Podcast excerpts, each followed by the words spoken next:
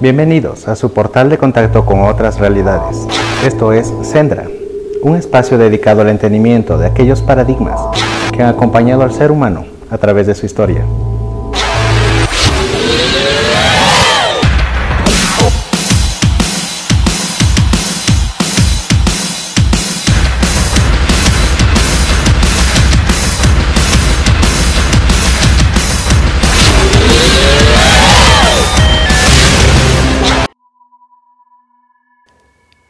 En este programa les entregaré de una manera algo distinta a la acostumbrada una información supremamente importante en el ámbito de la divulgación del fenómeno ovni o UAP, fenómenos aéreos desconocidos, como los hemos estado viendo en programas anteriores.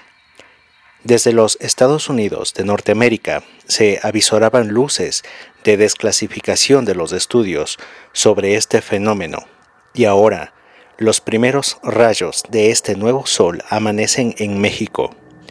Y es así como el amigo del proyecto de divulgación de otras realidades, Sendra TV, el señor licenciado Jaime Alberto Tlaxcalteco, nos comparte una conversación sostenida con el conocidísimo Skywatcher Carlos Clemente en la que nos exponen en detalle cómo es que México ha llegado a tratar al tema UAP bajo estándares oficiales y se enrumba hacia manuales de procedimiento sobre los reportes y una ley de sociabilidad pública de la información sobre este ámbito.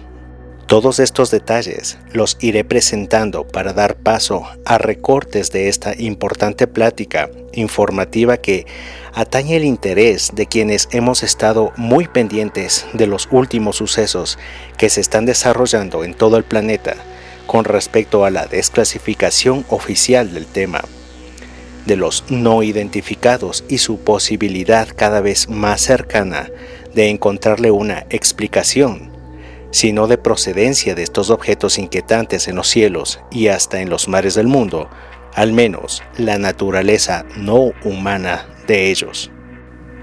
Para digerir esta trascendental descarga de información, quisiera que nos predispongamos con el mensaje de la canción de Gustavo Cordera, un talentosísimo músico argentino conocido antes como Bersuit Bergarabat, el que nos anima a quitarnos el velo de los misterios de la conciencia humana, que despertemos nuestra esencia divina y nos alejemos de la frecuencia del miedo a lo desconocido, pues sin miedo a ello, cualquier cosa no podrá afectarnos porque simplemente nuestra vibración será más alta y por tanto distinta a la onda destructiva de la ignorancia y sometimiento en el que oscuras fuerzas nos han intentado mantener a los seres humanos alejados de nuestra conexión espiritual interior.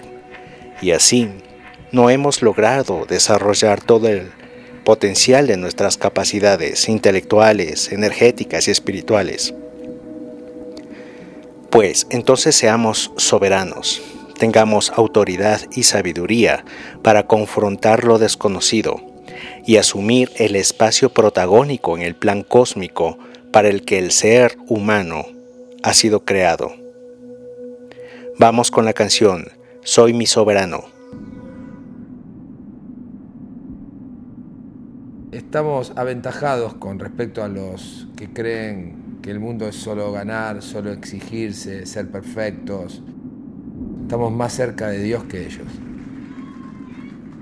y ese es, mi lugar en el mundo. Soy mi propia religión, mi soberano, yo me enseño. Pretendo ser real y todavía soy un sueño. Soy mi propio enemigo y me importa la derrota tu mirada se me nota, es mi cáscara y mi ropa. Yo soy y aún no soy mío, y aunque quiera ser mi dueño, envejezco y me hago grande y todavía no me tengo. Soy mi dolor, soy mi condena, soy el veneno de mis penas. Soy mi remedio, soy mi cura, la enfermedad es mi cordura Tengo duras las pupilas, tengo corta la mirada. Y si en el fondo hay algo bueno, lo imagino, no lo veo. Tengo celos, tengo envidia, tengo bronca y me lastimo. No piensen que soy humilde, yo solo me subestimo.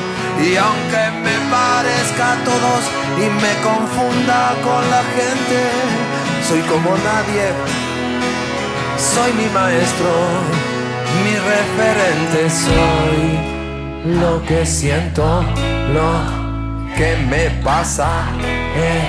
Ese es mi templo, esa es mi casa, soy como nadie, diferente, yo soy mi Dios, mi referente.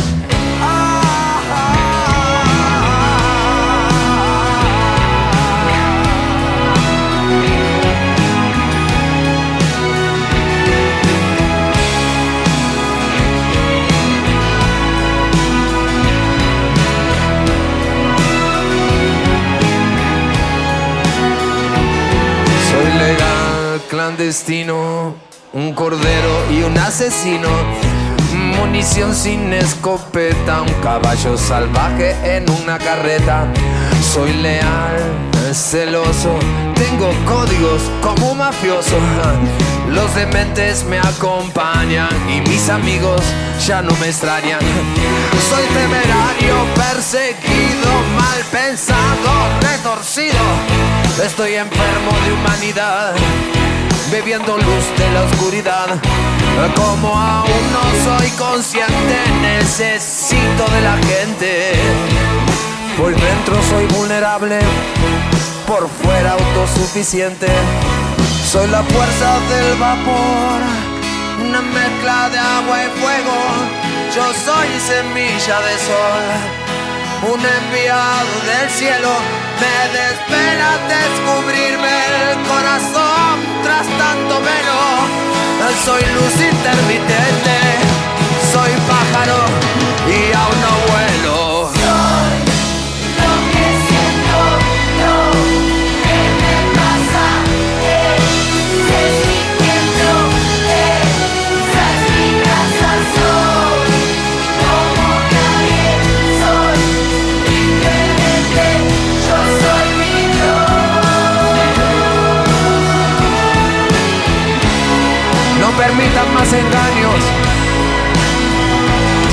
Son ustedes.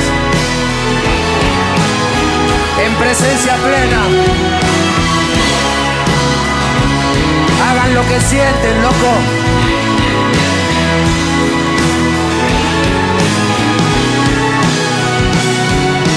Ahí en esa podredumbre está la fuerza de la flor. Ahí donde la vida duele, curan los ojos del amor. Ahí cambia la suerte eh, por el impulso de crear. Ahí reconocernos es suficiente, es empezar a cambiar. Ahí en esa podredumbre se encuentra el compost de mi flor. Ahí donde la vida duele, se abren los ojos del amor. Ahí en el pozo de la desidia eh, germinan ganas de crear.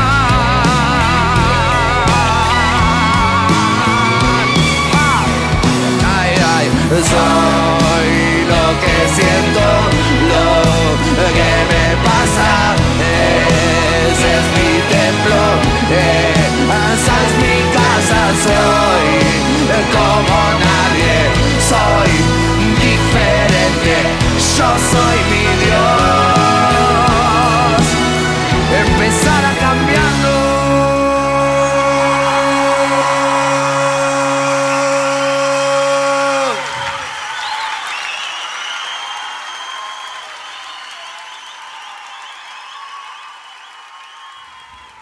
Bien, ahora entremos en materia. El fenómeno ovni es un primer despertador de conciencia. Es como el primer nivel o primer escalón dentro de una larga escalera que nos hace aumentar la dimensión de la vasta creación. Pero por mucho tiempo, quienes ya hemos tocado este primer peldaño, quienes hemos observado ovnis o incluso hayamos tenido cualquier otro tipo de experiencia y fuimos capaces de socializarlo, comentarlo, exponerlo o incluso simplemente analizarlo o estudiarlo, fuimos por mucho tiempo estigmatizados. Lo más suave fue tacharnos de loquitos. Sin embargo, ante estas reglas del sistema y bajo los parámetros de solemnidad que se requiere para un estudio de un tema tan trascendental como lo es, el darle una explicación a la naturaleza del fenómeno ovni, se tuvo que llegar a usar una estrategia con las instituciones que manejan la información, infraestructura y recursos de los estados para que amparen bajo las leyes establecidas los pedidos de esclarecimiento de sucesos que se han venido dando y cada vez con mayor claridad y cantidad de fenómenos aéreos desconocidos. Es así como en la República de los Estados Unidos mexicanos se presenta un oficio ante la CNAM, que es un organismo dedicado a garantizar a través de servicios a la navegación, el transporte seguro y eficiente de personas y bienes en el espacio aéreo mexicano. Puesto que el asunto de los fenómenos aéreos anómalos es una cuestión de relevancia que incluso atañe la seguridad nacional, es preciso estudiar científicamente estos fenómenos. Entonces, el licenciado Jaime Alberto Tlaxcalteco se enorgullece en presentar el retorno firmado de aquel oficio en el que se reconoce la existencia de tales UAP, fenómenos aéreos desconocidos. Vamos a las palabras del licenciado Jaime Alberto el oficio del CENEAM firmado por la maestra Karen de la Unidad Administrativa y del Servicio del Espacio Aéreo Mexicano, ¿no? El Servicio de Navegación al Espacio Aéreo Mexicano que pertenece a la Secretaría de Infraestructura y Comunicaciones y Transportes, una dependencia federal del gobierno de México, donde ya están aceptando y están reconociendo que tienen conocimiento de la existencia de los fenómenos aéreos no identificados, señor Jaime, amigos, con la NASA. Ahí está el oficio, ahí está, lo pueden guardar, imprimir, mostrárselo a su amigo, aquel que dice que no cree en esto, o sea, que no, no les cree, pues ahí está. Pero, ¿qué representa este oficio? ¿Qué pasa con este oficio? Como se, lo hemos comentado entre nosotros y por ahí, esto es la base para futuras generaciones, una, una futura generación que venga. La, la que sigue ya va, ya va a vivir momentos que están viviendo en Estados Unidos tal vez, ¿no? Que allá ya hablan más de esto, ya los noticieros, la gente afuera, ya no hay tanto estigma. Aquí en México, solo nosotros, la comunidad eh, latinoamericana y mexicana que estamos al pendiente de esto, entendemos y comprendemos y, nos entendemos entre nosotros al hablar de ello, pero la gente que para nada, pues realmente sigue con la idea de que, ah, me están hablando del señor Jaime Maussan que habla de ovnis, de los Skywatchers que hablan de ovnis. Sí está bien, pero con esto me da una seriedad tremenda, es un brinco, un, un, salto tremendo donde el gobierno de México está diciendo, sí, tenemos conocimiento de que existen, ellos le llaman los WAPs, ellos están aceptando los WAPs, que para nosotros viene siendo anteriormente el fenómeno ovni. Todos nuestros amigos que, que, nos están viendo, esto es técnico, a veces yo se lo he dicho también los domingos al señor Jaime, no, no, nos, no nos queremos ver videos, yo también, pero esto realmente, con esto vamos a poder hablar de este tema más sueltos en México. Hablo de, de México, para quien nos ve de, de otros países, pues en México no había sucedido esto uno, no había, este es el primer oficio en la historia de México que menciona la palabra fenómenos aéreos no identificados, WAPs. es. Lo tenemos en el párrafo primero, ¿no? Es el primer oficio que vemos en la historia de la nación que hable de los fenómenos aéreos no identificados, donde digan conocemos de ellos, la NASA los está estudiando y les diga que son observaciones en el cielo de algo que no podemos identificar como aeronaves o fenómenos naturales. Ese, ese párrafo y el hecho de estar firmado por, por la, la, máxima autoridad en el control aéreo de México le está dando un soporte totalmente oficial a la situación. Luego, esto permite que además la Agencia Espacial Mexicana reconozca también la existencia de los UAPs y se posibilite un estudio técnico científico al respecto. De eso nos sigue comentando Jaime Alberto eh, la agencia espacial también nos responde, pero estos, estos amigos de la agencia espacial reconocen también los objetos, la existencia de estos objetos y mandan al ciudadano con un recurso. El recurso es el, aquí tengo mi acordeón, perdón, el RRA 11630 diagonal 21, apenas de hace un año, donde reconoce la agencia espacial la existencia de estos fenómenos aéreos Aquí dice el recurso, dice todo aquel que quiera saber de evidencias de objetos voladores no identificados, fundamentese en este recurso y vaya corriendo al CNEAM. O sea, amigos, si ustedes quieren empezar a hacer ejercicios ahorita de buscar información, lo pueden hacer. Anótense ese recurso, lo meten ahí en su escrito en la plataforma. O sea, son temas ah, un poco más legales, ¿no? Pero hay un dominguito que tengan ganas de saber qué onda con un caso, ya no tengan el estigma y ahí está. Y este, esto es muy importante, muy importante para los investigadores en México. Con este recurso oficial, además de posibilitar el estudio oficial de los incidentes ovni, se pone un rigor a la misma altura que los cientificistas clásicos, aquellos que por su posición en algún medio o institución realizaban un trabajo oscuro, sombrío de manipulación, negación y ridiculización del tema. Al respecto nos comenta Carlos Clemente lo siguiente. ¿Qué pasa cuando se enojaron aquellos científicos de la Universidad Nacional Autónoma de México porque el, ejército le dio el video de la Sedena, bueno, el video de, estos objetos que captaron en, la zona de Campeche y se enojaron porque ¿por qué se lo dieron a un periodista? ¿Por qué se lo dieron a Jaime Maussan? Pues porque sabían perfectamente de la relevancia que iba a tener esto porque no había nadie más y no existe hoy nadie más. Aquí lo bien, el señor Jaime hizo una, una conferencia, invitó a, a, a, expertos con profesión en ingeniería y todo eso, y es lo que quiere contestar eso. Entonces, este, eh, ese de, caso del 2004 ya lo quiere responder para que se cierre el ciclo. En no, pues, eh, la, la, consigna, y, y lo platico de una vez, es Estamos reuniendo toda la información, todas las evidencias, todos los reportes que se hicieron porque el ejército mexicano, ahorita, en este momento, ya le pidió, ya formalmente al señor Maussan, pues obviamente la respuesta, ¿no? De decir, bueno, entonces díganos qué fue, ¿Qué, de qué se trató? Con todos los elementos que se investigaron, que se analizaron, bueno, ¿de qué se trató? En su momento, incluso eh, Joaquín López Dóriga, al aire, en un noticiero, lo descartó eh, de manera vergonzosa, diciendo, ah, son centellas, dijeron los de la norte eran centellas, sin presentar pruebas, sin decir... O en Tijuana, ¿no? Sí, o en Tijuana. Entonces, eso no es correcto. Lo que es correcto es lo que vamos a hacer, bueno, entre, entre comillas vamos a hacer, porque bueno, participamos recopilando la información, pero si Maussan directamente va a exponer la conclusión, las conclusiones de lo que se encontró en el caso Sedena de marzo del 2004. Entonces, eso es muy importante, es relevante. Sedena es una agencia oficial mexicana, que quiere decir Secretaría de Defensa Nacional.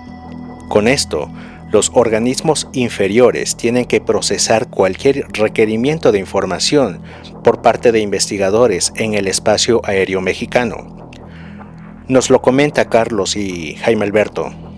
Lo, importante del CENEAM este, este primer organismo que ya, pues ya está contra la pared, es el servicio a la navegación en el espacio aéreo mexicano. Nada más y nada menos. Encima de los de la naval, ¿eh? Exactamente, es, es quien regula y organiza todo lo que pasa en el espacio aéreo mexicano. Y dijeron, sí, sí hay objetos voladores no identificados. Ojo, no dijeron naves extraterrestres, ni, ni, nada de. No, hay fenómenos aéreos no identificados, tenemos reportes y son reales. Pero ¿cómo se llegó a este punto en México? A través de las referencias y procesos de desclasificación de información oficial liderados por agencias federales norteamericanas. Por ejemplo, tomando muy en cuenta los criterios del ex subsecretario adjunto de Defensa para la inteligencia en las administraciones de Clinton y George W. Bush, y más tarde para operaciones de seguridad de información, el señor Christopher Carl Mellon. Escuchemos como ejemplo una entrevista doblada al español que se usó en México para persuadir a la oficialidad para que se pronuncien al respecto. cosas de otros mundos. Solo señalo que no existen bases científicas para negar que esas pudieran ser las explicaciones en algunos casos y sobre todo es difícil pensar en una mejor hipótesis en algunos casos. ¿Qué otra explicación hay para un vehículo que puede volar todo el día caer desde el espacio hasta llegar al nivel del mar a velocidades supersónicas, luego flotar, posteriormente salir disparados nuevamente a velocidades supersónicas por debajo de las alturas en que puede ser detectado por los radares, sin tecnología de combustión, sin colas, sin alas, ningún medio de propulsión visible, sin servicios de control. ¿Hay alguien que me pueda dar una mejor explicación? Me encantaría escucharla. ¿Te podríamos llamar un creyente de los ovnis? Sí, sin duda. Creo que vemos cosas que no identificamos y que sobrevuelan a nuestros barcos de guerra. Flotan en lugares en los que estamos haciendo operaciones militares, entrenamiento y lanzamientos. No van a los lugares conocidos al parecer. La gran pregunta es, ¿qué son? En la entrevista doblada al español de Chris Mellon, se está planteando la sobria pregunta, ¿qué son? ¿Qué son los UAPs? Y eso lo debe responder todo estamento oficial dedicado a salvaguardar el espacio aéreo de cada país. Es decir, necesitamos saber qué son, de dónde proceden, qué quieren o qué buscan ya en términos oficiales y con apertura pública. Por ejemplo, en Estados Unidos, los casos de innumerables sucesos de avistamientos reportados por buques de guerra norteamericanos obligan a que los oficiales que están monitoreando el espacio aéreo y los mares busquen una respuesta más acertada al respecto. De hecho, nos siguen comentando Carlos Clemente y Jaime Alberto, refiriéndose a un reporte de investigación de Rubén Villatoro, Escuchémoslo a continuación. Correcto, el eh, análisis a uno de los objetos que fueron filtrados finalmente a la opinión pública y que reconoce el gobierno de los Estados Unidos como un objeto volador no identificado captado por un eh, por los por sus eh, aviones, ¿no? Vamos a ver. Nuevo análisis realizado al video de la Marina conocido como Tic Tac el cual fue realizado por Marek von Rennenkamp, quien es un funcionario retirado de alto nivel, quien sirvió como analista para el Departamento de Estado de la Unión Americana. La investigación realizada por el especialista pone de relieve el alto grado de extrañeza de esta grabación, que fue obtenida el 14 de noviembre del año 2004 por el capitán David Fravor de la Marina y que fue reconocida como real. Este es el famoso video del ovni conocido como Tic Tac. Y si tomamos una captura de pantalla de este video y ajustamos el brillo y la nitidez, nos queda esto, que es como una imagen de prueba en crudo. Hay quien ve una mancha borrosa e indescriptible, mientras otros ven un objeto muy parecido a la aeronave parecida a una pastilla Tic Tac, reportada por cuatro aviadores navales. El objetivo de este video es traer claridad a esta imagen y al video Tic Tac. Es importante saber que si esta fuera una aeronave con forma de pastilla tic-tac, esta línea nos muestra el lugar en el que el Sol se difumina de la parte superior del objeto y explicaré esto con más detalle más adelante. Conocemos solo partes clave de información sobre el jet que grabó el video. Sabemos que estaba volando alrededor de las 3 el 14 de noviembre del 2004. Sabemos que volaba hacia el sur y sabemos que cuando fue detectado la primera vez volaba hacia el sur y con esta información podemos saber en dónde estaba el objeto el 14 de noviembre del 2004, alrededor de las 3 de la tarde. Sabemos que entre las 3 y las 4 pm el sol estaba entre 10 a 20 grados por encima del horizonte y apuntaba hacia el sureste. Entonces, con toda esta información podemos conducir un experimento. Aquí tenemos nuestra Tic Tac, que para fines prácticos es una pastilla Tic Tac real. Y también tenemos al Sol, que para este experimento se trata de un flash de teléfono celular. Cuando ponemos al sol directamente encima, podemos ver que su sombra baja hasta la mitad de la pastilla Tic Tac, y mientras movemos al sol a su alrededor, la sombra también se mueve alrededor. Ahora ya sabemos un poco de en dónde estaba el sol el 14 de noviembre de 2004, entre las 3 y las 4 pm. Pues ahí está. Digo, un breve análisis, porque seguramente que es más profundo, pero eh, es tecnología superior en todo momento a las aeronaves Ajá. en cuanto a velocidad, desplazamiento y además la sustentabilidad de estos vehículos que literalmente estaban todo el día. Así fueron los reportes. Todo el día estaban ahí en el, en el cielo. Además, el representante demócrata de Indiana a la Cámara de Representantes en el Congreso de los Estados Unidos instó a que se realice un careo definitivo y transparente al respecto de las investigaciones de ovnis, para que se abra al conocimiento público los resultados de dichas investigaciones, lo que fue clave para todo el proceso de desclasificación inicialmente en Estados Unidos y que también es ahora seguido por México. Y así lo hará enseguida Brasil, Argentina, Chile y otras naciones latinoamericanas con total seguridad. Por ello, escuchemos una entrevista a este congresista norteamericano Andrew Carson, doblada al español. Sacaremos esta organización de las sombras. Esta audiencia tiene la idea simple de estudiar los que estos fenómenos aéreos no identificados son un asunto de seguridad nacional. El estigma asociado con estos fenómenos ha escapado al análisis. Los pilotos han evitado reportes. Los oficiales de DD han relegado el asunto enteramente, temerosos de la comunidad escéptica. Hoy sabemos mejor. Estos fenómenos no explicados son ciertos, son reales y necesitan ser investigados y las posibles amenazas que signifiquen.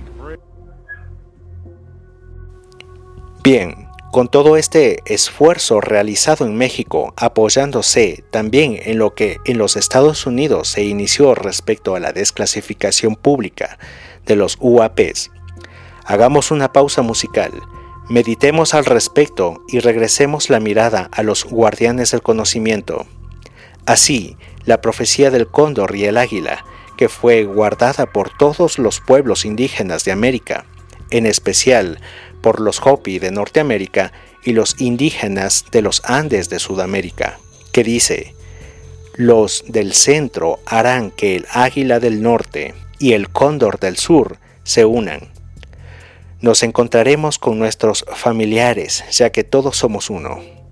Ahora vemos a las águilas en Norteamérica dando los carpazos iniciales para quitarnos el velo de este misterio de las inquietantes luces en el cielo. Tomemos un respiro en este camino hacia el Sendra. Vamos con Jaguares y su canción Dime Jaguar.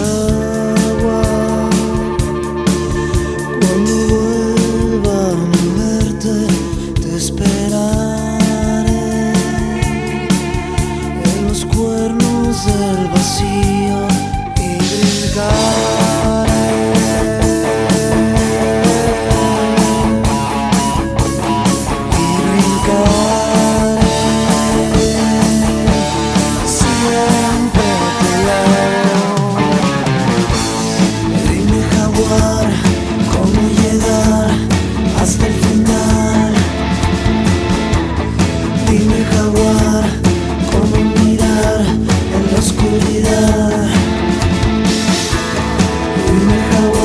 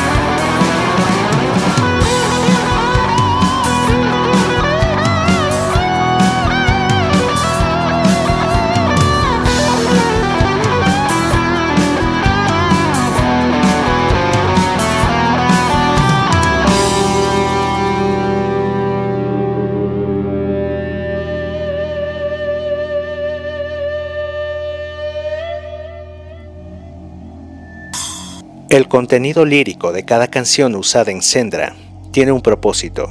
Creo que está claro cómo la energía fluye desde este pequeño espacio radial.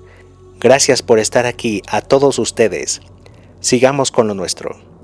El ex piloto de la Marina de los Estados Unidos, el comandante David Fravor, un ex líder del escuadrón que trabajó como piloto de la Armada durante 18 años, se sinceró sobre una experiencia de otro mundo que dice haber experimentado en 2004. Su testimonio llega pocos días después de que el Pentágono revelara oficialmente la existencia de una oficina secreta que investiga la existencia de ovnis. Escuchemos doblado al español sus declaraciones objeto con forma de pastilla tic-tac de unos 40 pies o 12 metros, apenas encima del agua que se movía de atrás hacia adelante y de izquierda a derecha. No tenía rotores ni alas, nada, y como a media milla de él, aceleró rápidamente y desapareció en segundos. Esto fue totalmente inesperado, como cuando una pelota de ping-pong rebotara en la pared. Su habilidad de flotar sobre el agua e iniciar un ascenso vertical de prácticamente cero hasta unos 12.000 pies y luego acelerar y desaparecer en menos de dos segundos es algo que jamás he visto en mi vida. Así como las otras personas que estuvieron en ese vuelo y vieron todo esto, yo también creo que era algo que no pertenecía a este mundo. Era muy inquietante porque era tan impredecible. Gravedades altas, velocidades rápidas, aceleración veloz y te preguntas, ¿cómo es posible combatir con esto? Cuando digo que nos estaba siguiendo, no me refiero a una aeronave individual, o sea, a donde quiera que fuera, ahí estaba. Eso puede significar dos cosas, que ya estaban ahí o que nos estuvieran siguiendo, pero no estaban siguiendo a naves individuales. Carlos Clemente y Jaime Alberto generosamente también nos comparten lo que previamente ha estado realizando Lue Elizondo. Y a continuación escucharemos un comentario de Jaime Alberto para los escépticos y enseguida a Chris Mellon, quien anticipa la naturaleza extraterrestre en las investigaciones de los Tic Tac. Respecto a Lue Elizondo, es un personaje que si lo teclean en los buscadores, le sale la siguiente información. Luis Elizondo es un ex agente especial de contrainteligencia del ejército de los Estados Unidos y un ex empleado de la oficina del subsecretario de Defensa para la Inteligencia. Por lo que todo este entramado es un asunto que debemos revisarlo con los ojos bien abiertos y más que nada conciencia muy despierta. A ver, vamos con Luis Elizondo también. Son los personajes que han estado eh, detrás, siguiendo todo esto. Bueno, aquí está Elizondo, vamos a ver. Vamos. deben hacer es compartir con el Congreso algunos de los videos que yo mismo he revisado y que han sido recolectados por plataformas militares norteamericanas recientemente y a las cuales hemos tenido alcance con mayor fidelidad. No son bolas de luz en el horizonte, muestran más. También declaró que está dispuesto a testificar si se le requiere y que está seguro de que no se trata de tecnología de los Estados Unidos o de algún otro país adversario. Yo digo que si me piden que testifique, con gusto lo haría. Sabemos que no es tecnología nuestra, de hecho ya lo admitieron. Ya escribí sobre esto en mi artículo Fuerza Azul sobre Azul. No se trata de tecnología que sea nuestra y lo han admitido. Están bastante seguros que tampoco es de algún adversario. Ahora, si quieren decir que son drones y cuadricópteros para que la conversación sea más llevadera, sería decisión de ellos. Pero creo que el público ya sabe que ni los drones ni los cuadricópteros vuelan a 35 mil pies a velocidades supersónicas. No es realista. Sin duda el gobierno de los Estados Unidos sabe mucho más sobre el fenómeno ovni extraterrestre de lo que ha revelado hasta ahora, y es tan solo cuestión de tiempo para que admita públicamente el origen fuera de nuestro planeta de estos vehículos. Bueno, pues ahí está, buen memo. Luis Elizondo fue director de, de, de un área del Pentágono, porque por primera vez lo escuche. De ahí viene Chris Mellon. ¿Qué estamos haciendo con todo esto, señor Clemente? Lo trato de, de- de hacer en este programa. Es que si tienen un amigo que, que- que todavía no crea en esto y les haga ahí bullying o el estigma, enséñenle este programa con, desde cómo empezamos y díganle, ahí está, funcionarios, documentos, todo es oficial, esto sí existe, ¿no? Trato, traté de hacerlo así hoy para, para los amigos, un, un poco técnicos. Si escuchamos a Chris Mellon cuando él dice que esto, el subsecretario de Defensa de los Estados Unidos con Bill Clinton, dice que esto es técnicamente extraterrestre, ¿no? A ver, vamos a verlo y bueno, escucharlo, obviamente. Vamos, vamos. A continuación, Jaime Alberto nos comenta sobre el proceso de presentación de recursos de información usando el modelo de liberación de casos de los Estados Unidos a la comisionada de la CNEAM y que fue lo que determinó finalmente la respuesta afirmativa respecto a la oficialidad del asunto UAP en México. Y a continuación de este comentario, vamos a escuchar unas declaraciones del actual administrador de la NASA, Bill Nelson, quien aportó también importantes fundamentos para persuadir al estudio oficial del tema ovni. Escuchemos. Emitidos por el director de Inteligencia Nacional son muy interesantes, en los que admite no tener evidencia de que lo encontrado sea tecnología perteneciente a algún gobierno extranjero. Y nada de lo analizado por más de 140 forenses pudo ser identificado ni explicado con sus programas de investigación, por lo que nos deja preguntándonos cuál es la hipótesis que mejor se ajuste a los hechos y, francamente, la hipótesis extraterrestre se ajusta a los hechos, mejor que cualquier otra alternativa. Me temo que tengo que decir eso. Esta declaración de Christopher Mellon cobra singular relevancia, ya que se trata de un exfuncionario de alto nivel que por la naturaleza de su cargo tuvo acceso a información privilegiada en torno al fenómeno ovni y asimismo destaca por la atención que ha generado en la prensa a partir de la publicación de un extenso trabajo de investigación Pues así era hacer estos protocolos, así era para que ellos le voltearan a ver la seriedad, presentarles todo esto. Claro, también quieren ver videos porque dicen, bueno, ya me diste declaraciones, ya me estás haciendo ver una ley de Estados Unidos, un Congreso que hace audiencias, pero ¿dónde está la materia prima? Entonces se les muestran los videos que el Pentágono ha liberado, ya ven que son grises y puro sensor, tampoco entendían con qué se comía, entonces ahí es donde se les decía que pues la Marina así los detecta, pero lo importante de todo eso no es lo que se ve ahí el puntito, sino que en sus sensores y en sus datos en las computadoras, todo lo que les llegaba de eso no era humano. Claro. No entendía ni la propia inteligencia artificial de sus sistemas de qué carajo se trataban esos puntitos o esas naves, ¿no? Aquí Y eso está es- Nelson, ¿eh? Ah, ok, si quieren lo escuchamos porque ese fue el que le prendió el foco a la comisionada y a su equipo. Aparte de todos, pero Hace algunos años, en un sitio clasificado, en un comité del Senado para Servicios Armados, hablé con los pilotos y están absolutamente convencidos que vieron algo. Fijaron su radar en él, lo siguieron y de repente se movió. No tenía escape, no había estela de humo, no tenía alas visibles o algún tipo de motor, por lo que no sabemos qué es. Pero es algo, porque como mencionaste, hay más de 140 avistamientos y al menos un par de docenas de avistamientos muy específicos de fuentes muy creíbles. ¿De qué se trata? Es necesario entender cómo los comentarios de la prensa norteamericana al respecto de los UAPs ya generan noticias positivas en cuanto al adelanto de la apertura del tema, oficialidad y mejores conclusiones al respecto. Vamos a escuchar el doblaje de un ejemplo que fue parte de la persuasión oficial para declarar al fenómeno de los objetos aéreos desconocidos como reales. Daily Mail reportó esta noche que la oficina del director de Inteligencia Nacional está por enviar al Congreso un informe clasificado en el cual el gobierno detalla más de 150 casos de encuentros inexplicables con ovnis solo durante el año pasado.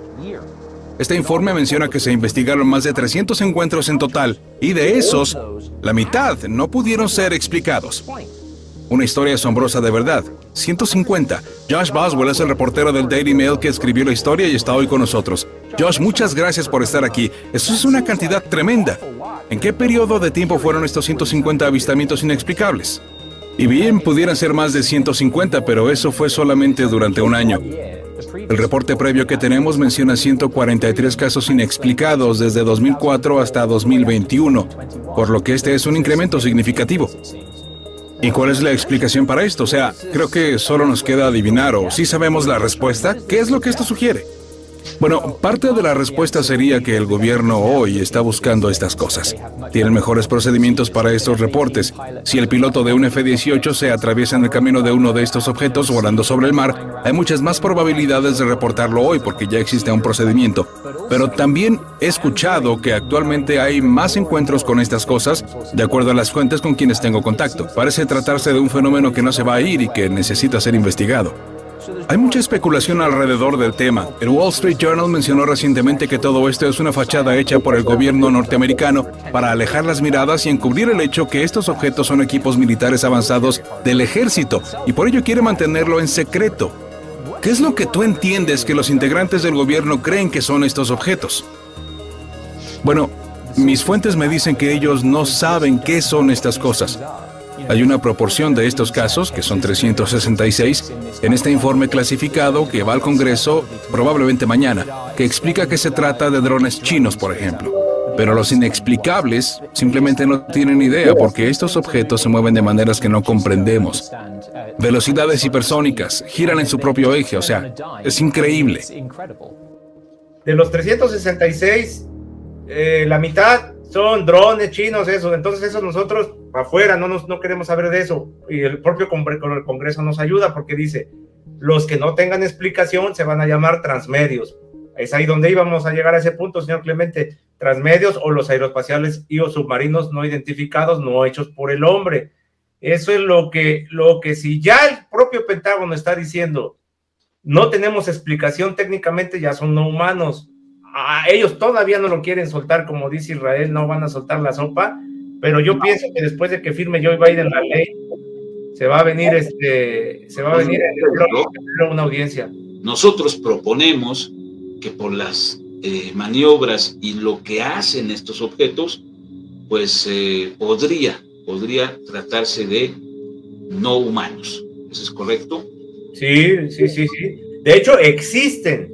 Ahí les va. ¿Por qué el Congreso les puso medios y por qué hizo una norma diciendo, este, aquí hay objetos no hechos por el hombre? No lo hicieron por que se les ocurrió o porque querían agarrarse de carreritas con el Pentágono. Ellos lo hicieron porque ellos no se olviden que ya vieron videos clasificados, Así ya han hablado con pilotos, ya han tenido información muy cañona. Y entonces, así yo les voy a comentar, así este, así directamente le han de haber dicho a los del Pentágono, ok, no me quieres dar información, lo vamos a hacer por el lado, ya no el lado amable, sino el lado legal. Vamos Claro. a hacer una ley donde hagamos el reconocimiento de, lo- de lo que tú me enseñaste, es tecnología transmedia y es no humana, lo voy a meter en la ley. Ahora te aguantas y lo hicieron. Así yo me imagino que fue. Pues sí. Y ahora va a la firma de Joe Biden en diciembre. Este, y ahí cuando firme Joe Biden, él trae otros temas, universos de temas, es varios, pero ya vemos a, Barack Obama hace poco acaba de hablar de un informe extraterrestre, que, o sea, ya lo hablan ya cuando salen, ¿no?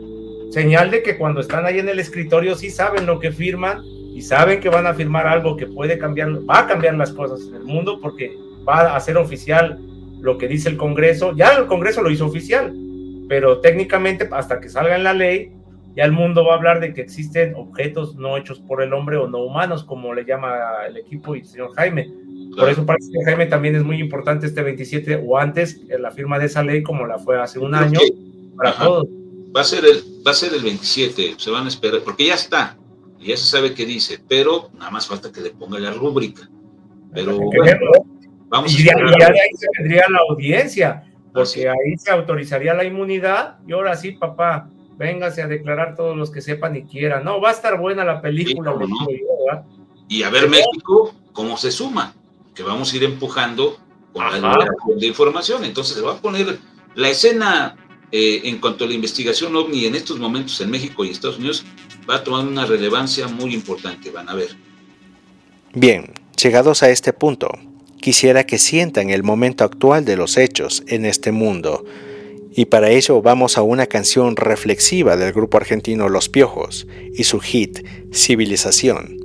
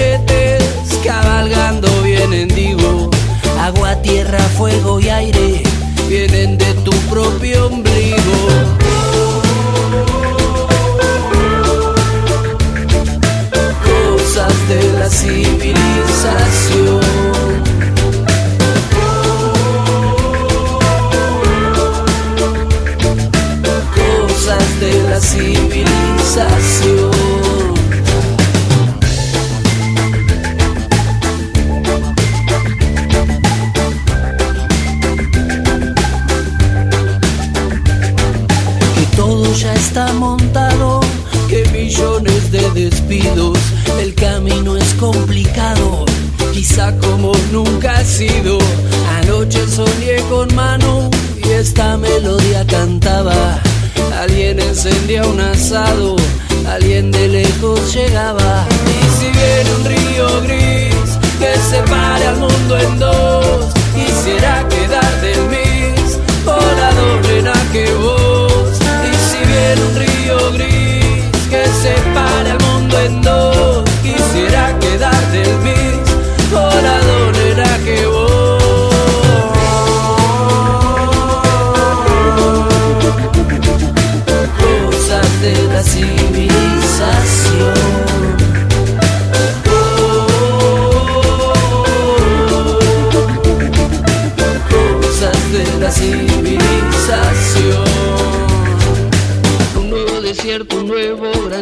Saben quién lo hizo.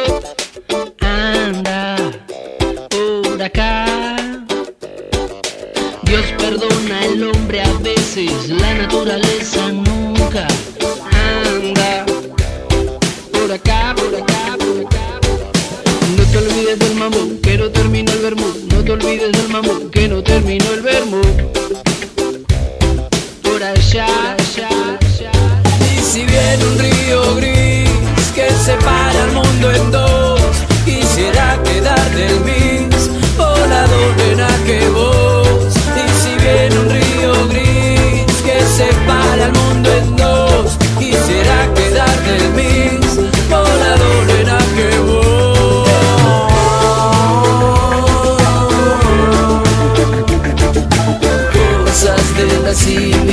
civilización.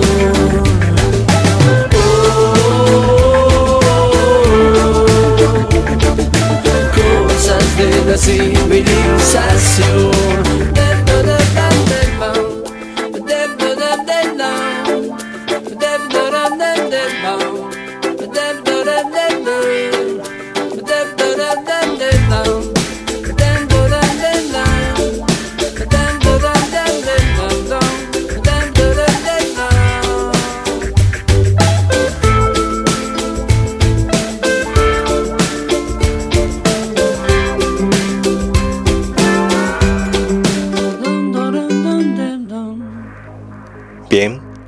Y estamos llegando a la recta final de este camino hacia el Sendra por hoy.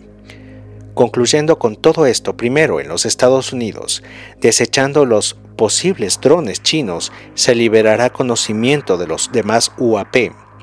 Y ahí veremos que la única tesis sostenible será la naturaleza no humana de esta tecnología visible en radares, videos y atestiguada por muchísimas personas alrededor del mundo. Lo siguiente será conocer su procedencia y propósito en la Tierra.